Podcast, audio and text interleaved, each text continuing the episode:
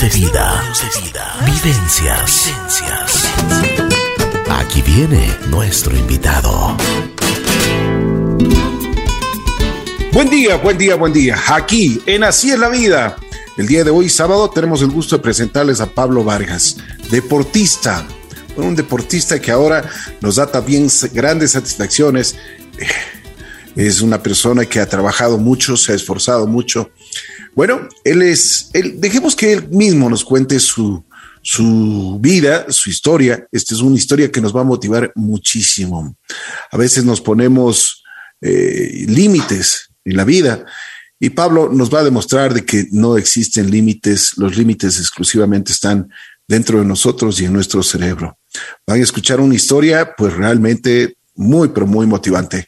Mi querido Pablo, Pablo Vargas, bienvenido, ¿cómo estás? Hola Ricky, qué gusto poder saludarte y gracias por el espacio. Aquí todo súper bien. Qué bueno, me alegro mucho. Vamos a ver, cuéntanos un poquito tu historia de vida cuántos años tienes, dónde naciste, eh, cómo era tu entorno familiar, qué es lo que te inculcaron tus padres en cuestión de principios, valores. Claro que sí, Ricky. Bueno, yo tengo 36 años. Yo nací en la provincia de Los Ríos, en Quevedo, y toda mi vida hasta el colegio viví en el corazón, en la provincia de, Cotopaxi, en el cantón Pangua. Ahí estudié la escuela y el colegio. Y pasé pues con la familia de mi abuelito, mi abuelita, mi madre y todos mis primos que estaban en el corazón en mis tiempos, cuando éramos niños, disfrutamos como, como toda persona. Y lo principal que siempre nos llevamos en, en la mente es que la familia es lo principal que tenemos nosotros y siempre pues agradecidos con Dios, con la vida y con todas las cosas que, que nos van pasando. Y uno de los principales principios y valores siempre es el respeto, es la educación, siempre hay que estar en armonía con las personas que nos rodean. De acuerdo, de acuerdo. Cuéntanos una cosa, ¿cómo era tu, tu infancia? ¿Cómo fue tu infancia? Una infancia súper divertida hasta cierto punto porque es un, es un pueblito pequeño que está en el subtrópico de Cotopaxi. Así es. Entonces, como todo niño, pues tienes el, el afán de, de, compartir con tus amigos, jugar fútbol. Y más que todo, también en un pueblo pequeño te dedicas a jugar estos juegos de, de, niños que siempre recuerdo yo, las bolas, los trompos, los yoyos y ese tipo de cosas que lo haces en armonía con tus, con tus amigos de, infancia. También los juegos tradicionales que siempre hemos tenido, creo que ha sido parte de la infancia. Y también hacía un poco de bicicleta en ese tiempo. De niños siempre solíamos ir a un lugar que se llaman Las Minas, hacíamos bicicleta. Yo recuerdo que tenía una bicicleta mini chopper. Que en esa nos metíamos cuatro o cinco personas en una cosa pequeñita. Entonces, imagínate, esas aventuras de niño, de unos 8 Así años. es. Así es. Yo tengo el gusto de conocer, he estado en algunas oportunidades ahí en el corazón, conozco el pueblito, eh, pues realmente ahí es donde nosotros tenemos la repetidora para la provincia de los ríos, para todo lo que es Quevedo. Así que es un pueblo que es un pueblo mágico, no es un pueblito que, que, te acoge cuando, cuando estás ahí. Y la gente muy, muy bondadosa, gente bastante buena. Bueno, estabas en la escuela, y ya nos has dicho lo que jugabas, eras deportista en ese tiempo, ya te comenzó a gustar el atletismo, ¿cómo, cómo ibas reaccionando?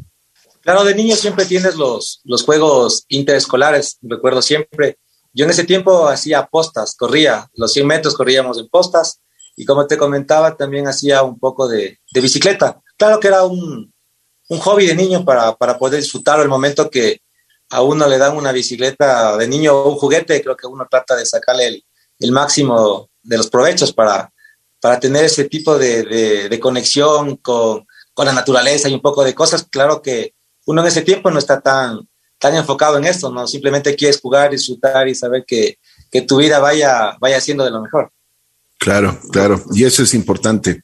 Bueno, a ver, Cuéntanos un poquito, tú tuviste un accidente, ¿cómo fue? ¿Qué es lo que pasó? Eh, ¿a, qué edad, eh, ¿A qué edad fue este accidente? Bueno, como siempre digo, a veces recordar es volver a vivir ciertas historias y en mi caso, pues, esta historia que yo recuerdo es para dar más motivación y para seguir dándome cuenta para qué estoy en este mundo. A ver, te comento, Ricky. Yo en el 2010 estuve estudiando Derecho en la Universidad Central. Era mi quinto año de universidad estuve a tres días de regresar de la universidad. Wow. Y tomé un taxi tomé un taxi, pagué la carrera, me dieron el cambio y eso fue lo último que recuerdo. En el cambio me pusieron escopolamina, me cuentan, porque me han dejado abandonado en Tambillo, en la Panamericana Sur. Y seguramente por el efecto de la escopolamina me, me crucé la, la, Panamericana y me atropelló un auto, un carro, específicamente fue una camioneta, según me cuentan, cosa que no recuerdo para nada. No recuerdo absolutamente nada. Simplemente desperté al siguiente día en un lugar en, en, el que no sabía en dónde estaba. Cuando yo les pregunté a las personas que si ya me puedo ir, porque pensé que estaba en la casa de algún amigo, me preguntaron cómo me llamo. Yo les dije, me llamo Pablo. Y la chica que estaba ahí me dijo, el chico ya reaccionó. Yo les decía que me dejen salir porque me quiero ir a mi casa, porque tenía que dar un examen. Y me dijeron que era imposible porque si me voy pierdo el SOAT. Ahí fue que me asusté porque, claro, el SOAT siempre te habla de algún accidente de tránsito. Cuando yo regresé a verme la, la parte de, de, mi cuerpo, estuve puesto una bata. Y claro, todo, quise caminar un poquito, ya no pude caminar. Y la doctora me dijo que sufrí un accidente de tránsito, que me atropelló un carro. Y pues hasta ahí, nada más recuerdo que tenía el contacto de, de un primo. Eh, llamaron a ese contacto, luego se contactaron con mi familia y es lo último que recuerdo porque sufrí un trauma completo de la, del estómago me tuvieron que reconstruir la vejiga, el vaso, el colon. Casi pierdo mi pierna porque tenía una rotura de tibia y en tres partes. Me colocaron un clavo que va de la rodilla al tobillo. Tengo 16 tornillos en la pierna. Entonces, wow. realmente esto es un milagro viviente porque el médico me dijo, Pablo, te quedaste apenas a un milímetro del hígado y fallecías. Y muchas personas que llegan al quirófano no salen vivos. Y aparte de todo, también recuperaron mi pierna porque decían que era imposible que pueda volver a caminar. Y me decía que busque una misión de vida, que tengo algo pendiente en la tierra, que por eso estoy aquí. Decía Oye, que es algo súper sorprendente. Mi querido Pablo, antes de continuar, eh, ¿en dónde tomaste el, tu el taxi? ¿Viste, te acuerdas alguna, al, al, algún símbolo, alguna cosa? Eh, por ejemplo, no sé si es que eh, te puedes acordar de la, de la cara del, del del taxista, de, de, la persona que te drogó. No, para nada, simplemente era un taxi amarillo. Tomé el taxi de color amarillo, supuestamente son los taxis legales. Y en ese es. tiempo te comento que estaban de moda los secuestros express. Y de hecho ese fue mi tercer secuestro express, porque antes de esto tuve dos asaltos más. Igual, wow. uno me siguieron del banco, me dieron un golpe en el ojo. Con eso empezó mi problema, porque me da un golpe en el ojo, me desprenden la retina. Dos meses después de operado la retina, tomo un taxi, a dos cuadras de mi casa en el semáforo se suben dos tipos. Claro que el señor que estaba manejando el taxi es el que abre las puertas, me ponen una pistola y me hacen otro secuestro express, me botan gas en los ojos. Luego de dos meses que te hablo esto de, de, de la operación, la siguiente secuestro express, viene la parte esta de la escopolamina, que casi me muero. Y después de un año, yo trabajaba, hacía pasantías en un juzgado de tránsito, tomo un taxi que pedí por teléfono, en ese tiempo llamadas por teléfono, no habían estas aplicaciones, me dicen uh -huh. es un taxi de color rojo. Yo salgo, claro, estaba un taxi de color rojo, me subo, dos cuadras me vuelven a hacer un secuestro express. Uf. Increíble, increíble. Pero bueno, con todas estas cosas que te pasó, esto de la retina, esto de que te vuelven a poner este gas en, los ojos, pues tu visión se fue afectando, ¿no es cierto? Sí, te comento que con el primer asalto del desprendimiento de retina de operación, el siguiente asalto, y el tercer asalto que va en, seguidilla es que en el accidente yo perdí mi ojo derecho, cosa que nunca me di cuenta porque, claro, estaba pendiente más entre que me salven la vida y estuve conectado en un poco de máquinas y también pues todo el proceso de la recuperación de la pierna, yo lo hice sin medicamento porque estaba reconstruido todo el estómago. Entonces Bien. yo jamás me di cuenta como que no estaba viendo con mi ojo derecho porque yo nunca me quise ver la, la cara en el espejo porque tenía todo destrozado, te imaginas, atropellado, los brazos, las piernas, todo con, con este polvito de las, del asfalto estaba clavado en mi cara, entonces yo traté de no verme la cara para no saber cómo estaba, y claro, eh, perdí mi ojo derecho. Cuando yo voy al médico después de seis meses al oftalmólogo, me dice, Pablo, no me digas que otra vez te asaltaron. Le digo, doctor, casi me muero, casi me matan. Cuando me hizo un fondo de ojo, me dice, Pablo, lamentablemente tu ojo derecho se perdió por completo, porque si tal vez venías el día del accidente o un día después, podríamos salvar tu retina. Lamentablemente, no se puede hacer absolutamente nada. Así que acostúmbrate a vivir con un ojo, Y eso ya fue en el año 2011, comenzando el 2011. Qué difícil, ¿no? O sea, realmente lo que desencadenó todo este accidente, todo este, el robo que te hacen y lastimosamente tú tienes muchos problemas de salud. Pero bueno, eso para ti eh, eh, eh, llegaste a un momento en el cual realmente estabas muy, pero muy delicado, como, como dices, casi si tenías algún problema en, el hígado, pues podías morir. Pero tuviste realmente la voluntad de seguir viviendo. Cuéntanos un poquito más qué es lo que te motivó, qué es lo que pensabas, porque la, la, pregunta que siempre nos hacemos, ¿por qué a mí? ¿no? Siempre, siempre decimos esta, esta palabra que tú mismo dices, ¿por qué? Te comento que no solo ahí se queda el, la parte de mi historia, porque pasé dos años viendo con un ojo y el 24 de diciembre del 2012 me acosté viendo con un ojo y al fin y al cabo estuve viendo. Y el 25 de diciembre me despierto viendo completamente distorsionado. Yo le digo a mi mamá, mami, está, está nublado, me dice, no hace mucho sol. Ese momento tomé el teléfono, quise leer algo y estaba las letras súper, súper oscuras, no se veía absolutamente casi nada, veía todo como colores medio raros e incluso el rostro de mi mami le notaba como desfigurado. Entonces dije, no, pues, ¿qué hago en este mundo? ¿Para qué estoy aquí? Ahí tomo la valiente decisión de intentar quitarme la vida y la cobarde decisión de no querer afrontar lo que me estaba pasando. Así que Ricky, intenté quitarme la vida en dos ocasiones. La primera fue con una pistola y cuando fui a buscar la pistola, solo encontré las balas. La segunda opción que me quedaba fue tomar el sello rojo para destapar cañerías. Como yo tenía todavía visión un poco y me acuerdo cómo era la casa donde estaba en el corazón, yo subo a la terraza de mi casa, destapo, encuentro este, este frasquito y no estaba ninguna pastilla. La tercera opción que me quedaba fue subirme a la terraza y lanzarme de la terraza de mi casa. Cuando me subo al filo de la terraza intento lanzarme y el cuerpo no me dejaba, no podía lanzarme. En ese momento se pasaron cosas por mi mente y decía, de niño yo lancé un cable para medir la altura de mi casa y sufrí una descarga eléctrica con alta tensión y sobreviví. Después digo, no, pues me atropelló un carro y estoy vivo. Es lo último que recuerdo y me caí para atrás. No caí hacia adelante porque otro hubiese sido el desenlace. Claro, después de tantos lloros y cosas, yo vine a Quito desesperado para que me revise el médico y ahí pasé prácticamente seis meses entre cirugías, hospitalizaciones, salía un rato, otra vez regresaba a una clínica. ¿Qué no hacían por tratar de salvar mi ojo? El que me quedaba, pues mi ojo izquierdo. Y después el doctor me dice, Pablo, sabes que tu caso es uno en un millón. De cada millón de operaciones, a una persona le pasa lo que a ti. Esto se llama oftalmía simpática tu ojo derecho dañó tu ojo izquierdo y no hay poder humano en la tierra que te ayude. Mm. Imagínate la noticia que me dio el doctor, pues a, a, llorar porque me quedé completamente ya ciego, no veía absolutamente nada. Ya fue más difícil ese momento. Y el doctor me dijo, Pablo, es el momento de tomar una, una decisión. Te pongo dos opciones. La una opción es que tú te regreses a tu pueblo con tu madre, tu familia, y seas una carga para tu familia, en realidad porque vas a estar lamentándote por todo lo que te pasa. O la otra opción que te pongo es que tú te vayas a una escuela para personas ciegas, estudies, te prepares, te rehabilites y llegues a ser una persona que triunfe en la vida. Así que yo tomé la segunda decisión, la segunda opción que fue ir a la escuela para personas ciegas. Y el doctor me dijo, Pablo, es la mejor decisión de tu vida. Y ahí viene tu pregunta, la respuesta exactamente, porque me dice, y no te preguntes por qué, pregúntate para qué. Y el momento que entiendas tú para qué y vengas a mi clínica solo, ese momento me doy por satisfecho de todo el esfuerzo que hice para tratar de salvar tu visión. Y así fue.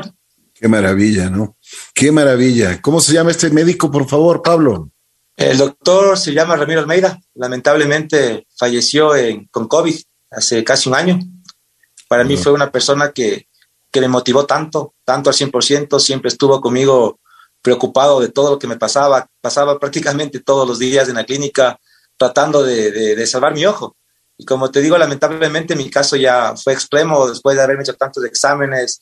Incluso él mandó a Israel para que puedan darme un diagnóstico ya más avanzado y fue el diagnóstico de esta oftalmía simpática de uno en un millón. Y sin embargo, pues él siempre me daba la motivación y al final me dijo estas palabras. Y otra cosa que me dijo es, Pablo, tú vas a volver a ver yo le digo, el doctor está loco porque me dice que no voy a ver y ahora me dice, vas a volver a ver. Me dice, pero no de la manera que te, que te imaginas, vas a ver de otra manera distinta. Y así fue. Increíble, ¿no? Oye, ¿y cómo estaba a, propósito de, todo esto? ¿Cómo estaba tu, alma, tu espíritu, tu corazón? ¿Cómo estabas interiormente? Porque eso, eh, tú decías hace un momento, la valentía y la valentía de, quitarme la vida, pero la, cobardía de quitarme la vida, pero la, la valentía de seguir también.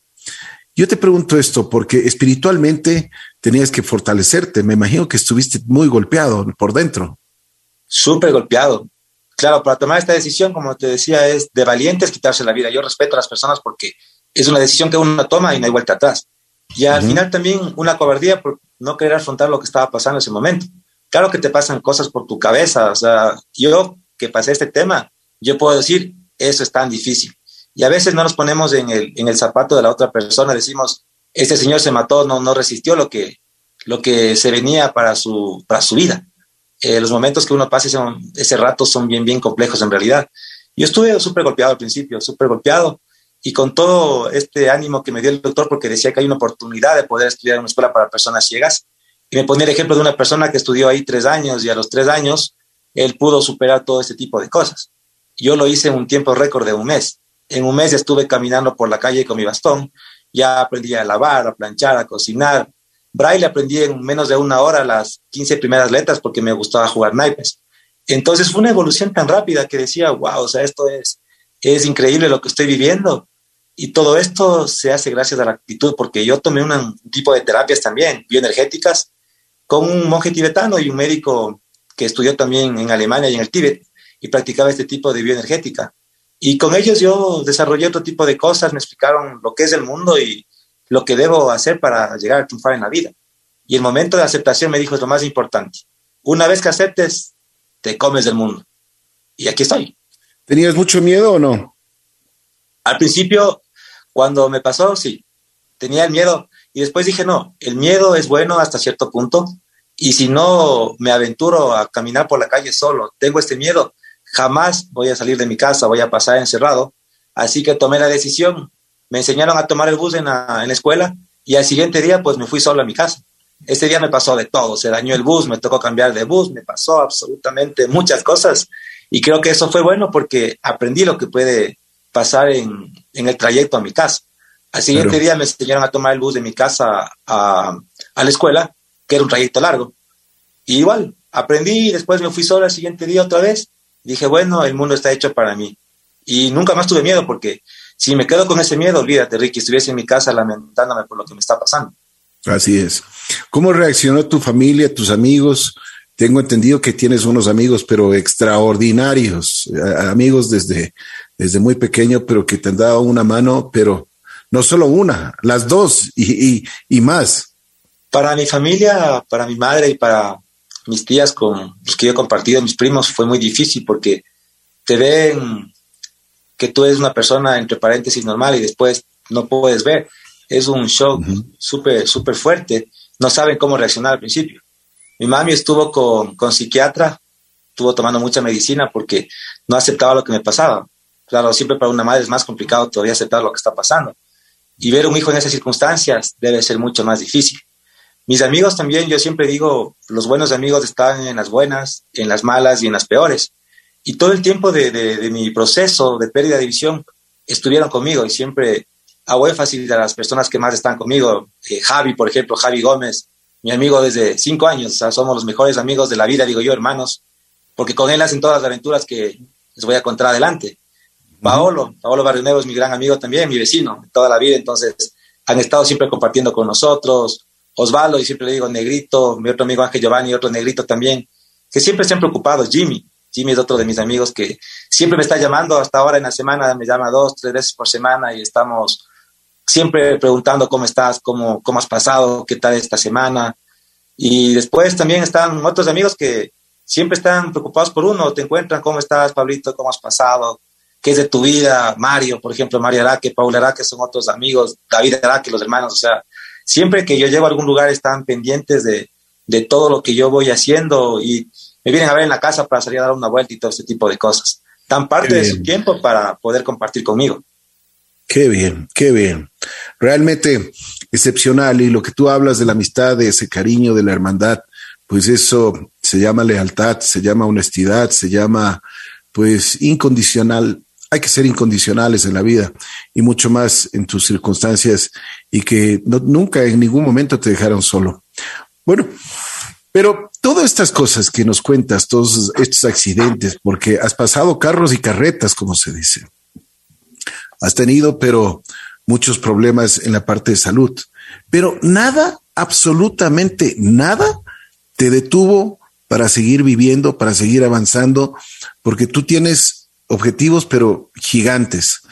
Y ahora sí quisiera que nos, sigas contando tu historia, porque es una historia que todos, todos, absolutamente todos quienes estamos escuchándote el día de hoy, pues nos vamos a motivar muchísimo, porque imagínate tú, tú no puedes ver, pero tienes la valentía de ir por todo lado, solo incluso. O sea, no, no necesitas de nadie para, para, para tener tu vida. Pero además de eso, no solo, no solo te dedicas a tus cosas, a tu vida, sino que eres un deportista ya de élite. Quiero que me cuentes toda esta historia, por favor. Claro que sí, Ricky. Bueno, como te comentaba al principio, Javi Gómez es uno de mis mejores amigos, como te digo, mi hermano, con quien nosotros disfrutamos mucho desde niños, de que tenemos cinco años, en realidad nos llevamos súper bien.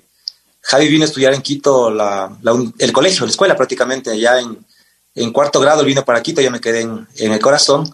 Y siempre hemos tenido ese contacto de vacaciones, iba al corazón, compartíamos muchas cosas y siempre hubo esa empatía, ese cariño de amistad con Javi. Y en el tiempo que yo estuve en este proceso de pérdida de visión y hospitalizaciones y todo, la mamá de Javi fue diagnosticada con cáncer terminal.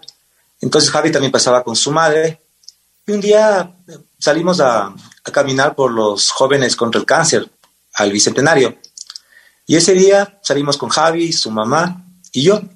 Mientras caminábamos encontramos unas bicicletas que estaban prestando, que son unas bicicletas paralelas, para dos personas que van unidas por un tubo. Y Javi me dice, ¿qué tal si nos aventuramos a estas bicicletas? Le digo, Javito, hagámosle. Nos subimos a la bicicleta ese día y creo que fue tan, tan emocionante porque pasamos unos 10 minutos pedaleando y sentíamos ese viento del bicentenario y después de haber estado hospitalizado, Javi también con su mamá en el hospital, en las quimio y todo, entonces creo que disfrutamos tanto esos minutitos que teníamos en, al aire libre y nos gustó mucho. Cuando terminamos de pedalear, se acercó un señor y nos dijo, chicos, les felicito porque Muchas personas que están ciegas están en su casa encerrados y no salen. Y ustedes están acá afuera, qué chévere, les felicito. Y les comento que tenemos personas en el mundo, porque eso en el mundo que decía el Señor, que hacen triatlón. Y ustedes tienen una talla de deportistas, así que traten de intentarlo. Nosotros gracias, pero no sabíamos qué significa el triatlón en realidad, porque no había escuchado alguna vez, pero no sabía que se podía practicar y, y aún menos estando ciego. Así que nos quedamos con eso fuimos a casa con Javi, recuerdo, y Javi empezó a googlear cómo se puede hacer y tanta vaina. Así que después de esto, Javi se ganó una beca y fue a estudiar en Australia, así que no me pudo acompañar en la primera aventura. Y Javi también estuvo preocupado siempre de cómo, cómo hacer esto del triatlón o cómo guiar a personas ciegas. Y yo comencé a entrenar ciclismo con Miguel Ramos, que era una persona que, que hacía ciclismo recreativo, igual lo sigue haciendo todavía, y comencé con él a entrenar a poquito, a hacer bicicleta, y cuando regresa Javi al Ecuador, me dice, me, siempre me dice, hermano mío, dice, hermano mío, sabes que hay una carrera en el, en el Carmen, en Manaví, y se llama la Ruta del Plátano, así que podemos intentarlo. Para esto ya conseguimos bicicletas tándem, que el guía va adelante, yo voy atrás, el guía se encarga de manejar frenos, volante y cambios, y yo voy cogido el volante mío y los cuatro pedales se mueven juntos. Full coordinación, entonces Decían que estamos locos porque meterte a una competencia de estas en piedra, en una bananera, cruzarte ríos con la bicicleta en el hombro, es súper complejo. ante, todo Pronóstico, ante todo pronóstico con Javi decidimos irnos a, esta carrera. Así que nos metimos a pedalear y fue una aventura única. Claro que nos caímos todo porque las bicicletas un poco inestables, el, mismo, mismo hecho de pedalear en, en, esa piedra tan pequeñita de río es más, más resbaloso y las bicicletas no estaban tan adaptadas para lo que estábamos haciendo. Así que nos cruzamos ríos con la bicicleta, nos caímos, pedaleamos, o sea, fue una locura esta carrera. Y muchas personas al principio se burlaban de nosotros porque no sabían que nosotros que nosotros estábamos en una bicicleta doble porque la persona que iba atrás de la sierra. Así que la gente nos silbaba y todo un poco de cosas. Cuando llegamos a la meta, les comentaron que la persona que estaba pedaleando en la bicicleta doble, los dos que estaban ahí, era una persona ciega. Y la gente en ese momento se motivó, comenzó a aplaudirnos y muchas cosas, y crean la categoría tándem, la categoría para personas ciegas del siguiente año. Entonces, con el Javi dijimos, si hacemos esta, esta carrera y la gente crea una categoría para nosotros, imagínate el triatlón.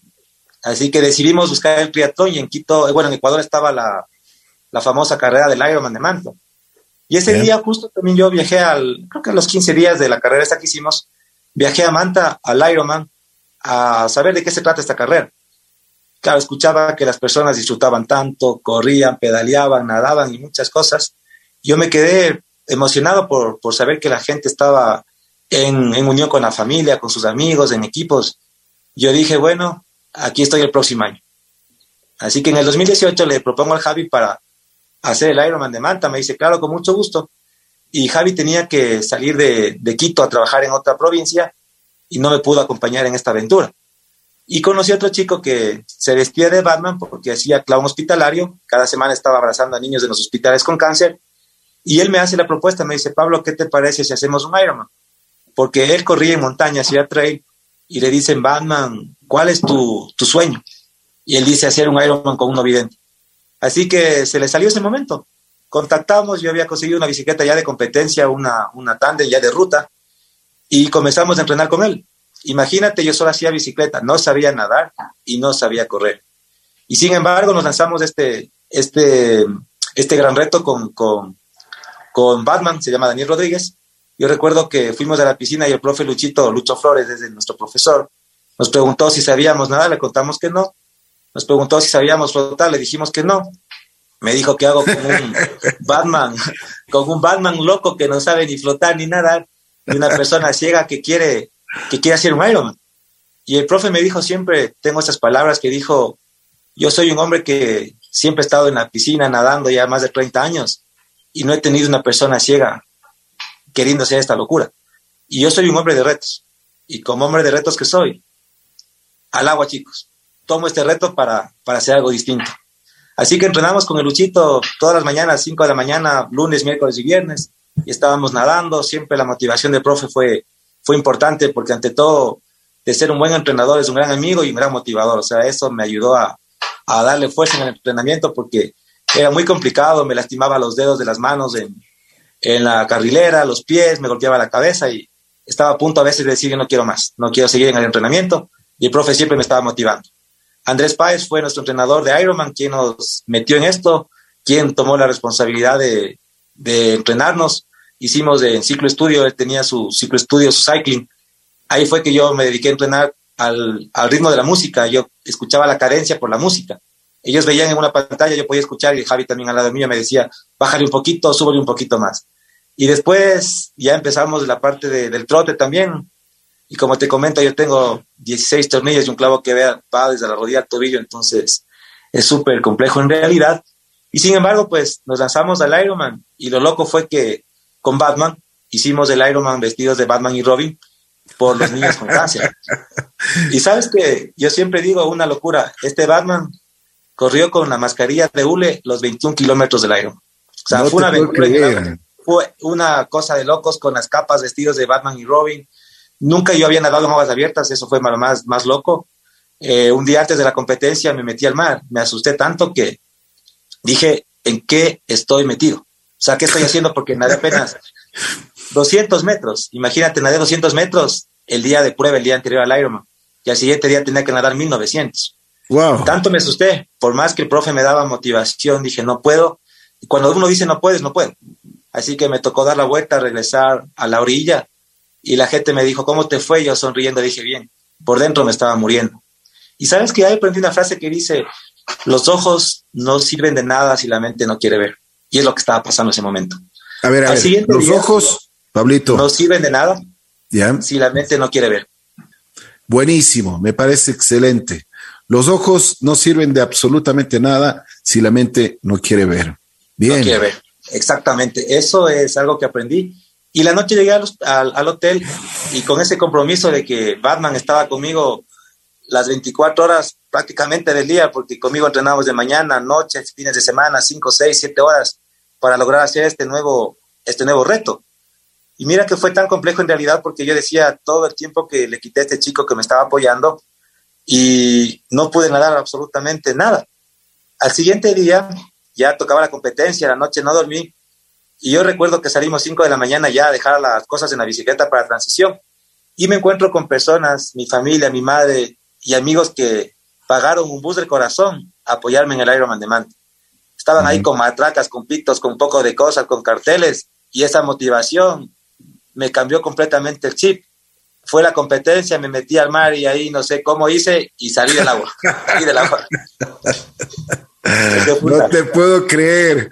O sea, te dio valentía esos, esos pitos, esos, esas, esas barras. Sí, claro, me motivaron tanto porque decían, Pablito, aquí estamos contigo, todo el pueblo está contigo, el corazón está contigo, me abrazaron y todo. Entonces, saber que está mi madre, mis tías, que también viajaron, vecinos míos, también viajaron, o sea, acompañarme en esta carrera, fue algo increíble en realidad. Y después de siete horas, y siempre recuerdo, siete horas, doce minutos, los clavos se me querían salir del pie, logré cruzar la meta terminé con Batman la meta y Javi, mi amigo, también estuvo atrás mío corriendo porque él también hizo el Ironman. No me acompañó en los entrenamientos ni de guía y estuvo conmigo en la, en la carrera en el día del Ironman. Entonces él estaba atrás mío, vamos, vamos, si puedes. Me quería coger un calambre y vamos ahí fregándome el pie y todo. Así que terminamos esta locura del Ironman de Manta en el 2018. Y ahí nace todo, toda esta parte del deporte porque ahí sí comencé a darle con todo. Bien. Te emocionaste entonces, ahí sí lo, como tú mismo dices, fue una experiencia inolvidable.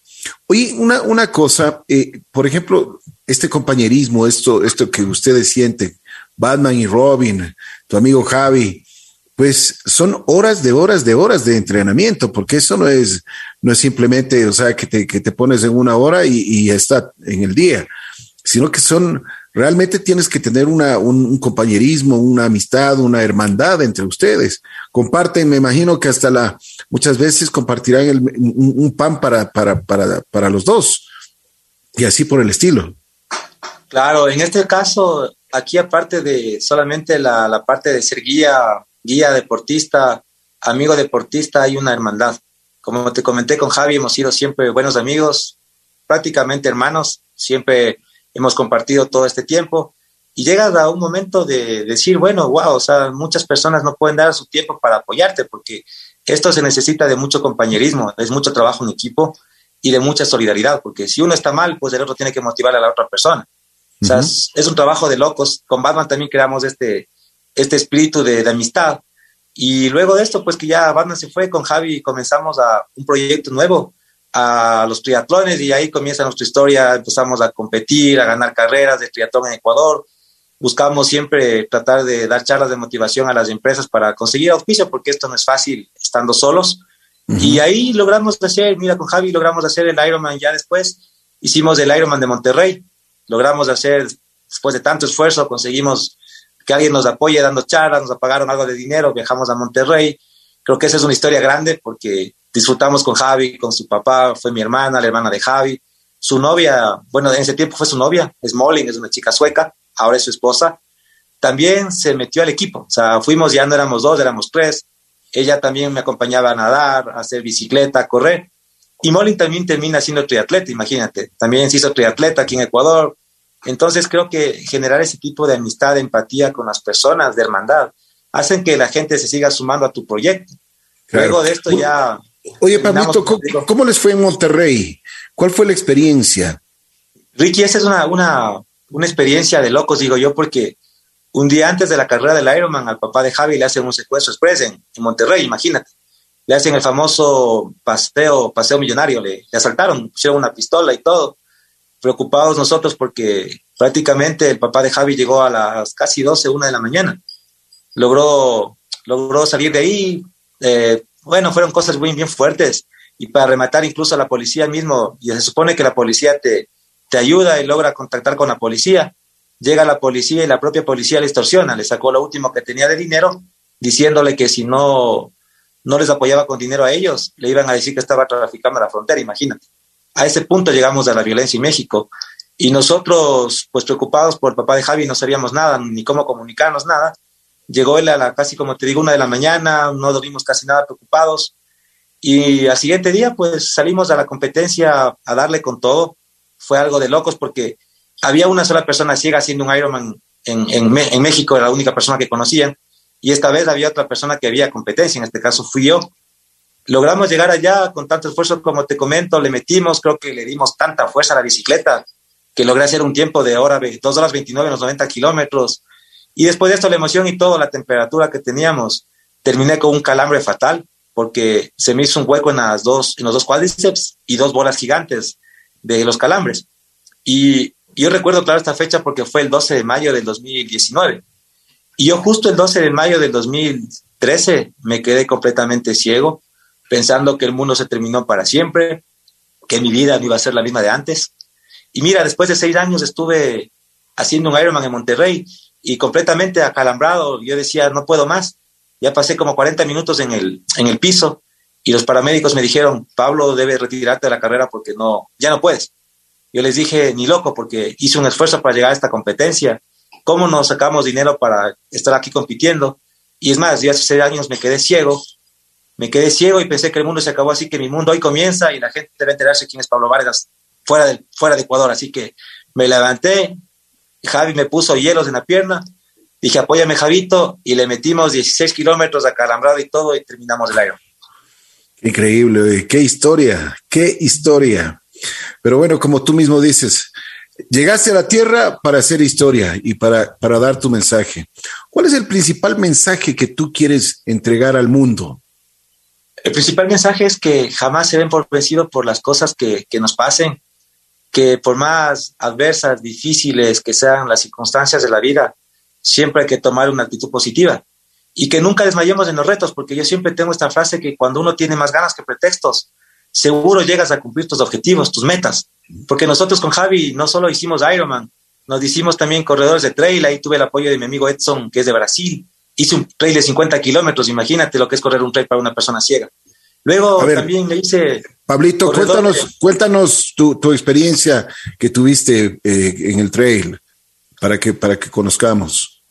Claro, mira, eh, cuando comenzó la pandemia, la, el confinamiento y todo, yo estaba en el deporte, yo me caigo de coxis y sufro un, una rectificación de columna. Y empezamos uh -huh. un, un, proceso de, de, entrenamiento con mi amigo Edson, el brasileño, y Chicha Enrade fue mi entrenadora y sigue siendo mi entrenadora de, de la parte de preparación física. Y le digo, Chichi, yo quiero seguir entrenando, ¿cómo puedo hacer para entrenar ya que no había gimnasios, no había nada? Me dice, Pablito, vamos por un Zoom, aunque a mí no me gusta la tecnología, sin embargo voy a intentarlo. Imagínate lo que es dar clases por Zoom a una persona ciega de, de, de ejercicios, de, de fortalecimiento es algo súper complejo. Sin embargo, con Edson, Chichi y yo comenzamos este entrenamiento, me explicaban para acá la pierna, para acá el brazo, y logramos entrenar casi ocho meses. Y después salíamos a correr en el Parque Metropolitano, intentamos adaptarnos a ver cómo es la forma correcta para poder correr, y resultó que en la parte que es súper estrecha, le cogía yo a Edson del, del chaleco y iba corrido, eh, cogido atrás de él y corría atrás de él, doblado las piernas y los brazos. Entonces, yo voy sintiendo el movimiento que hace Edson, en este caso en la, en la, parte difícil de correr, voy saltando piedras, voy esquivando todo, ramas, todo solo al movimiento de su cuerpo. O sea, eso fue un trabajo en equipo que desarrollamos y nos mandamos la primera carrera de 50 kilómetros en trail. Después de haber entrenado en el Hilaló, hicimos también entrenamientos en el Paso Ochoa, en el Grupo Pichincha. Es una cosa de loco, sinceramente. El Ironman es difícil y el trail es más complejo todavía porque debes desafiar la, la naturaleza, saber sentir las piedras que están en tu camino, o sea, es algo de locos. Y sin embargo, pues lo hicimos con Edson y también con Javi cogimos el reto de hacer alta montaña y media montaña. Imagínate que también en el 2019, después de llegar de Monterrey, también competimos en, en, el Ironman de Manta, quedamos en segundo lugar, el tercer Ironman que hacíamos ya con Javi esta vez. Y después de esto nos lanzamos a hacer alta montaña. Y con Iván Vallejo en el 2020, 2019, el 23 de noviembre, logramos coronar la cumbre del Cotopaxi. Imagínate, oh. después de, de, estar dado por vencido de la vida, cogemos otros retos, empecé a subir montañas y escalar montañas y hacer rocas y después terminar en la cumbre del Cotopaxi, creo que fue una cosa igual increíble, imagínate, todo lo que desarrollamos. ¿Qué te dijo Iván Vallejo? Iván Vallejo me decía que en tantas montañas que él había hecho, porque para mí es un, un capo en lo que él hace, como él mismo dice, eres una bestia cuando estábamos en, en la cumbre. Tomar un reto de llevar a una persona ciega al Cotopaxi, creo que fue uno de los más complicados de sus ascensos, decía el Iván, por todo lo que, que implica la, la, travesía, buscar los guías adecuados para esto. Y sabes que Javi estuvo conmigo en la cordada también y don Julito Mesías fue quien, quien manejó mi cordada. Iván era la persona que iba rompiendo todo este tipo de cosas, la, la parte de los obstáculos, caminar en la montaña, él iba abriendo camino. Entonces, llegar a la cumbre y ser recibido por Iván Vallejo creo que fue uno de los mejores logros de mi vida, porque nos abrazamos con todo mi equipo de, de cordada, con el equipo que estábamos, nosotros decíamos Physique Climbers, con Physique Climbers fue el que, que tomaron esta, esta loca aventura junto a Iván Vallejo, Enrique Lamota, quien me propuso esta, esta gran aventura. Saber que todos el equipo nos encontramos en la cima, abrazarte, sentir esa, esa emoción por todo tu equipo es, es algo de locos. Y aparte la gente me decía, ¿qué sentido tiene que una persona ciega suba a la cumbre si no puede ver? Y lo que no se dan cuenta es todo el esfuerzo que uno hace para subir a la, a la cumbre. En realidad para mí es subirme dos cotopaxis. O sea, prácticamente son dos cotopaxis y aparte de todo, el sentimiento que tienes que generas, porque Iván Vallejo, recuerdo que el Iván me, me dijo, véngase, véngase para acá. Lloramos juntos como niños, nos abrazamos y me dijo, mira, esta vez te voy a hacer los 360 grados de las montañas. Al frente tienes el, el que fue la montaña con la que comenzaste. Luego tienes el, tienes el Ruco Pichincha, el Boba Pichincha, está tal montaña, tienes el Iliniza Norte que también llegaste, el Corazón, mira, ahí está el Cayambe, se le ve a lo lejos, y al frente tuyo está el Chimborazo. O sea, imagínate toda esa descripción que me hizo. Yo dije, wow, qué increíble saber que estoy frente a esta montaña gigante del Chimborazo. Y ese día dije también, voy a llegar a la cumbre del Chimborazo y de hecho es el objetivo que tengo para este año. Lamentablemente por la, por la parte esta de, del clima que está un poco fatal, no se puede acceder, le paré este, este proceso. Y de que llego este año, llego a Chimborazo. O sea, tengo que estar en la cumbre de Chimborazo porque debo estar en la parte más cercana al sol. Y si hay una persona ciega que tiene que hacerlo, pues tengo que ser yo. Y siendo ecuatoriano, pues teniendo la montaña aquí mismo en, Ecuador, pues tengo que aprovechar la oportunidad de, de, esta maravilloso, de esto maravilloso que tenemos del encanto de la naturaleza. Así que me propuse también este año, no sé cuándo, el momento la montaña sabrá y siempre es algo de locos hacer este tipo de aventuras. Me alegro muchísimo. Eso demuestra una vez más que simplemente los límites están en la cabeza de cada uno, ¿no? Imagínate nosotros que tenemos la posibilidad de ver, de, caminar, de, de, estar bien supuestamente, pero tenemos, no tenemos la valentía, no tenemos lo que, lo que tú estás haciendo, ¿no? O sea, no te pones límites en, en, tu vida y quieres seguir y seguir. Ahora dices, voy a subir al chimborazo. Y como te dicen, y es una gran respuesta la que, la que yo creo que tú ves mucho más de lo que nosotros podemos ver. El subir en una montaña, eh, la emoción, la sensación que debe ser eso, para ti debe ser indescriptible pero también tú puedes ver diferentes cosas y tu sensibilidad te da para eso y mucho más, ¿no es cierto? Sí, de verdad, sientes más cosas, porque cuando estás en la montaña también disfrutas la naturaleza. Yo no puedo ver, sin embargo, puedo percibir lo que otros no perciben, por ejemplo. Esos aromas que te da la montaña son únicos. Sentir ese viento, sentir ese sol es algo de locos. Yo voy, para que tengas una idea más o menos en la montaña, yo voy voy cogiendo con mis manos la roca, cuando me toca escalar la parte de la roca, voy con la mano, mano izquierda, mano derecha, el guía me va diciendo acá el pie izquierdo, acá el pie derecho, acá la mano, sube, sube.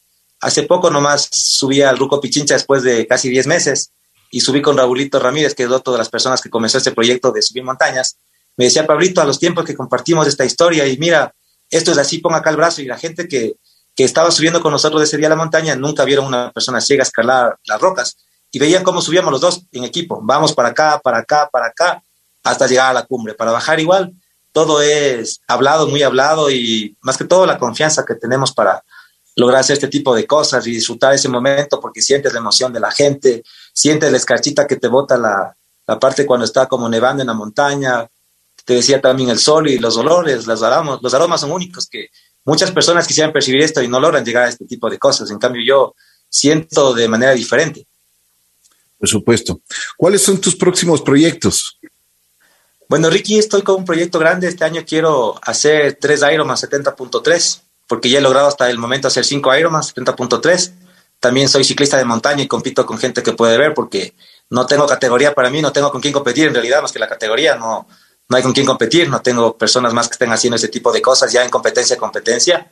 Hay gente que hace ciclismo, sí, pero no hace ciclismo competitivo, como lo hago yo. Entonces, me pongo retos más, más fuertes.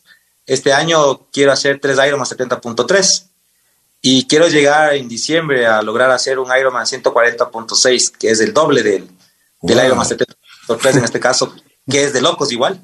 Estoy lanzando. Perdón, este Pablito. Perdón que te corte, Pablito. ¿Cuántos clavos dijiste que tienes en la, en la, pierna? Tengo un clavo que va de la rodilla al tobillo y tengo 16 tornillos en la pierna. Increíble. Y reconstrucción, ¿no? y reconstrucción en la vejiga, el vaso y el colon. Y muerto de risa corres, muerto de risa nadas y muerto de risa haces ciclismo. Eres impresionante, de verdad. Es, sí, es de muy verdad. difícil, Ricky, es muy difícil, claro, es complejo correr por el impacto que tienes en, en el asfalto. Sin embargo, como te comentaba, tengo este proyecto de hacer estos tres Ironman 73 y llegar en diciembre a completar un 140.6, que digo, es, es difícil, no es imposible. Aquí siempre yo estoy buscando el apoyo de las empresas que, que traten de ayudar a este proyecto que tengo, porque de verdad es, pocas personas, te comento algo así cortito también, porque en el mundo hay gente que hace triatlón, hay gente que hace Ironman, hay gente que hace ciclismo de montaña, hay gente que hace trail, hay gente que hace media y alta montaña. Y una persona que haga todos estos deportes juntos, tengo que decirte que soy la única persona en el mundo que hace todo junto. Yo hago todos los deportes, sí.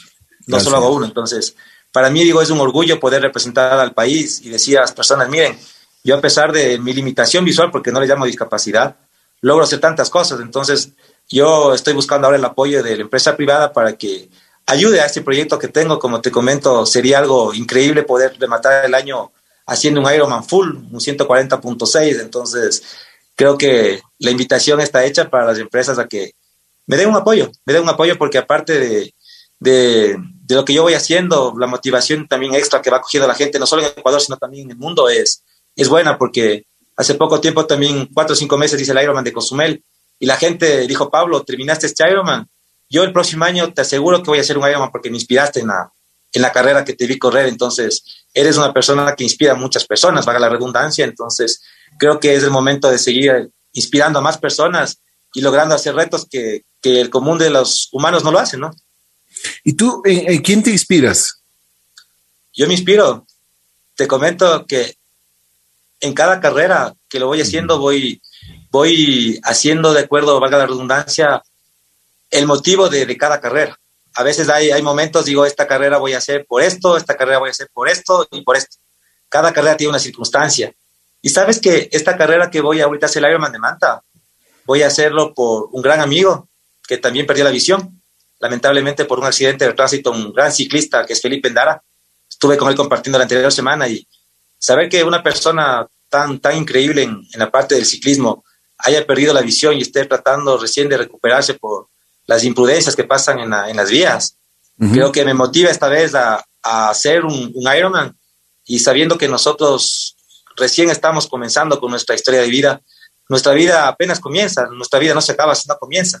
Vamos dejando siempre huella al lugar al que, al que nosotros vamos y creo que esta vez esta carrera va dedicada para Felipe, la de, la de Manta. Qué bien. ¿Tú crees en Dios? Sí, soy muy creyente, Ricky, muy, muy creyente en Dios. ¿Has tenido oportunidad de hablar con Él? Sabes que todas las noches y todas las mañanas yo me acuesto, me acuesto antes de, dormir. Agradezco por el día de vida que tengo, agradezco porque para mí cada día que salgo de mi casa es una aventura.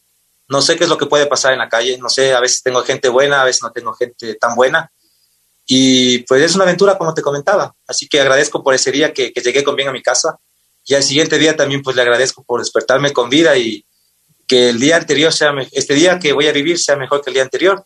Y siempre voy encomendado en él que se haga su voluntad. Qué bien, qué bien.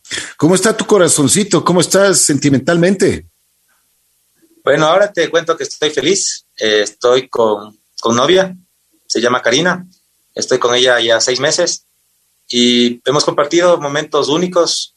Me acompañó el Ironman de Cozumel y creo que esos momentos de que la gente está contigo apoyándote en las carreras, te das cuenta en realidad la gente que vale la pena, porque estar esperándote ocho horas en la carrera que no sabes si sales bien del agua, no sales bien del agua, que te pase en la bicicleta con esa angustia y saber que te está brindando el apoyo durante todo este tiempo en las carreras, es algo de, ¿qué te puedo decir?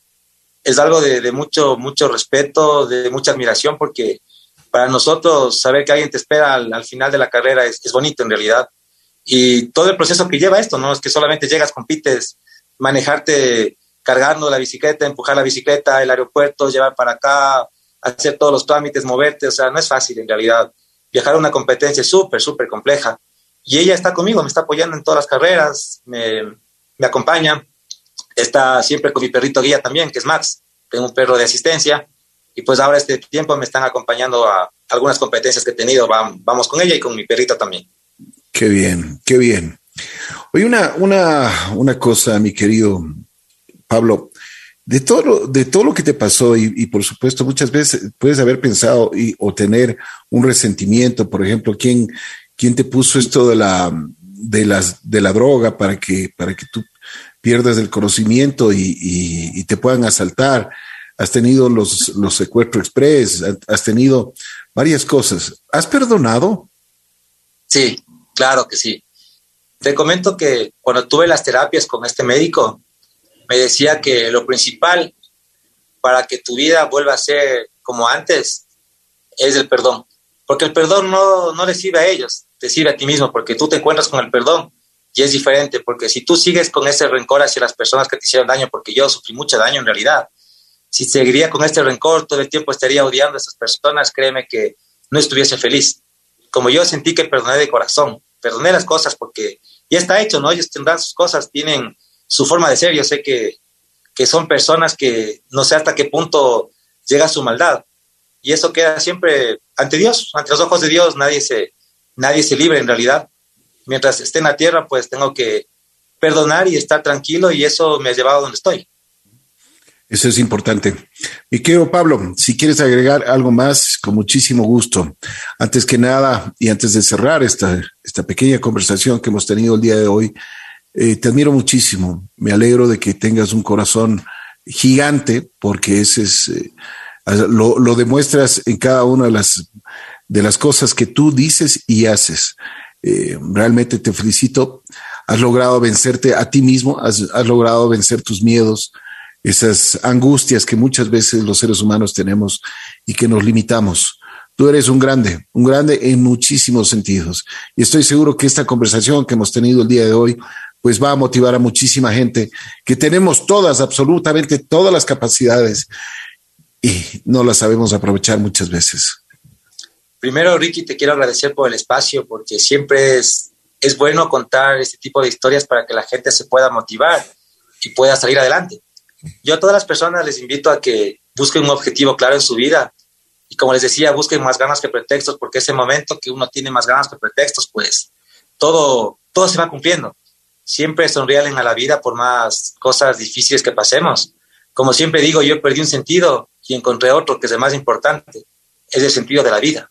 Y creo que eso me, me lleva cada día a ser mejor persona, no solo deportista, sino mejor persona, siempre con el resto de, de gente que está a mi alrededor, siempre trato de apoyarles, aunque sea motivándoles. Creo que a veces cuando comento este tipo de cosas en las charlas que doy, la gente se inspira mucho porque dicen, wow, o sea, a veces yo me estoy quejando por cositas que me están pasando, cosas pequeñas, y tú todo lo que has pasado para, para llegar a esto es, es muy complejo en realidad. Es una historia de, de vida tan fuerte que es, es, motivación pura, como me saben decir las personas, porque aquí hablo de, de motivación, hablo de, de, amistad, hablo de hermandad, hablo de muchas cosas que voy topando en, en, los temas de estos. Entonces, creo que es el momento de, de, salir a cumplir nuestros objetivos, nuestros sueños y a darle con todo siempre, ¿no? A sonreír a la vida, porque la vida es tan hermosa a pesar de las circunstancias que nos pasen. Y otra vez repito, el, si alguien puede apoyar este proyecto, pues a las empresas que estén, que estén escuchando esto, a los, a los gerentes, a los presidentes que puedan apoyar este tipo de proyectos, pues yo siempre agradecido. Y también a la gente, pues que me siga, estoy en, en Facebook como Pablo Andrés Vargas Sánchez y en Instagram estoy como Pablo Ironman que me puedan seguir y que vayan, vayan viendo cada una de las locas aventuras que, que voy a empezar este año, porque hoy tengo un nuevo proyecto y lo mejor de todo, voy a, voy a hacer un proyecto con un gran amigo es un gran entrenador y un gran deportista se llama Alexander Salazar. Alex tiene cáncer y sin embargo le sigue venciendo a, a esta enfermedad fuerte con una actitud positiva y esta vez vamos a unir dos historias para encontrarnos en Manta y ganar esta carrera. Así que les invito a que, que me sigan en redes porque van a ver esta historia de vida tanto de Pablo como de Alexander, que les va a motivar mucho a las personas a salir adelante y a no darse por vencido por las circunstancias adversas de la vida. Nuevamente, Ricky, muchísimas gracias y siempre es grato contar contigo y tener este apoyo y este espacio que me das. Mi querido Pablo Vargas, un campeón, campeón de la vida, campeón del deporte y campeón en el corazón. Te quiero agradecer muchísimo y si es que nosotros, ustedes que nos están escuchando, si nosotros podemos ayudar en, en para que Pablo consiga un auspicio, pues lo vamos a hacer. Ustedes nos pueden ubicar en Así es la vida FM o si no, nos escriben al 099 8777 777. Así que nos comprometemos a ayudarlos o les podemos poner en contacto algún teléfono que tú tengas eh, que te puedan contactar, por favor. Claro que sí, Ricky, es el 099 547 5761. Repito, 099 547-5761. Perfecto. Gracias, mi querido Pablo. Te mando un abrazo especial. Espero que, que, sigas adelante y espero en la vida vernos y vernos como tú ves, con esa visión que tú tienes de la vida, con una sonrisa. Gracias, mi querido Pablo. Te mando un abrazo. Gracias, Ricky. Un fuerte abrazo también para ti. Gracias.